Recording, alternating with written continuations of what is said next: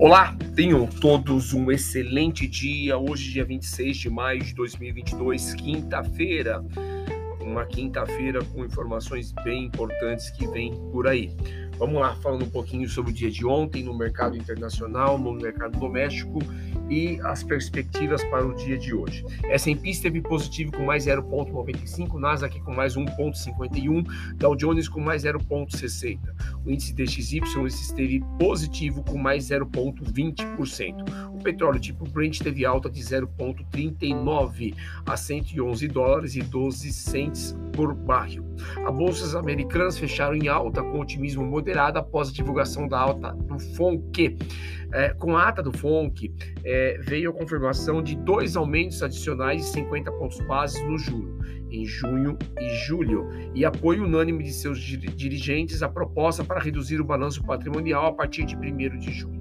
Além disso, também não houve menção alguma quanto à possibilidade de recessão, e obviamente isso trouxe otimismo para os mercados de risco. Ontem, o presidente do Banco Mundial, David Malpass, disse que a guerra na Ucrânia pode levar o mundo para uma recessão. Falando sobre a guerra Rússia-Ucrânia, os esforços da União Europeia para impor um embargo ao petróleo russo esbarraram na Hungria, que ontem declarou que não vai apoiar o plano em sua forma atual e recomendou que o assunto seja retirado da agenda da reunião de cúpula da próxima semana.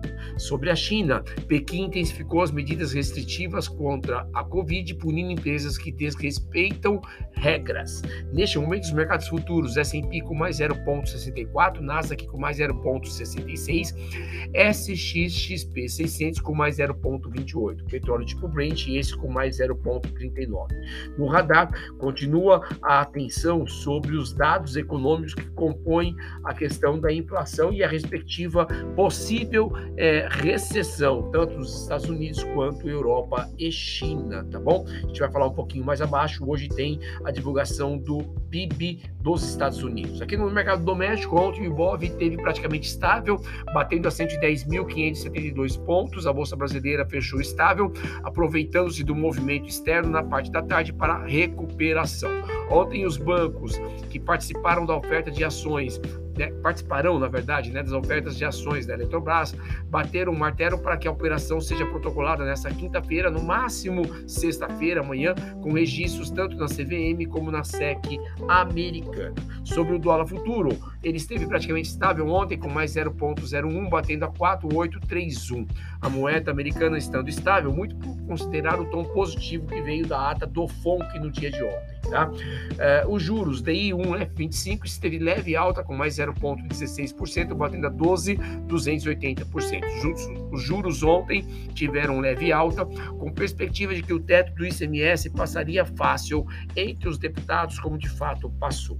O BS ontem ajustou e trouxe a projeção de alta do PIB do primeiro trimestre do Brasil de 0,5% para 1%, mas preferiu manter a estimativa para o ano em 1,1%. Já o Itaú acredita que a inflação tenha batido pico em abril, 12,1%, e prevê desaceleração nos próximos meses, mas com o IPCA ainda acima dos dois dígitos até setembro, para fechar o ano em 8,5% riscos domésticos. A gente tem a questão da, no, no, âmbito político, né, com relação ao movimento do governo para conter possíveis aumentos de combustíveis pela Petrobras. Especialistas e a própria empresa alertam que segurar os preços do diesel pode causar graves problemas de desabaste desabastecimento em meio à, à escassez da oferta em pleno período da safra agrícola. É, risco fiscal. Ontem a Câmara aprovou à noite o projeto que limita a alíquota do ICMS para combustíveis e energia elétrica em 17%. Isso, obviamente, pode e deve abrir espaço para acomodar é, em partes a inflação. O PCAI deve se favorecer com esta aprovação de ontem. Arthur Lira ontem informou que, abre aspas, vamos encaminhar na próxima semana que vem a votação de três PLs que irão praticamente anular responsavelmente, sem precisar quebrar contratos, o aumento que foi dado pela ANEL em cima das contas de energia elétrica, fecha aspas. O governo, é, na verdade, a Câmara trabalhando aí para é, diminuir os custos das é, contas de energia elétrica. Indicadores importantes para o dia de hoje: índice de evolução de emprego do CAGED, referente a abril, sem horário definido aqui no Brasil.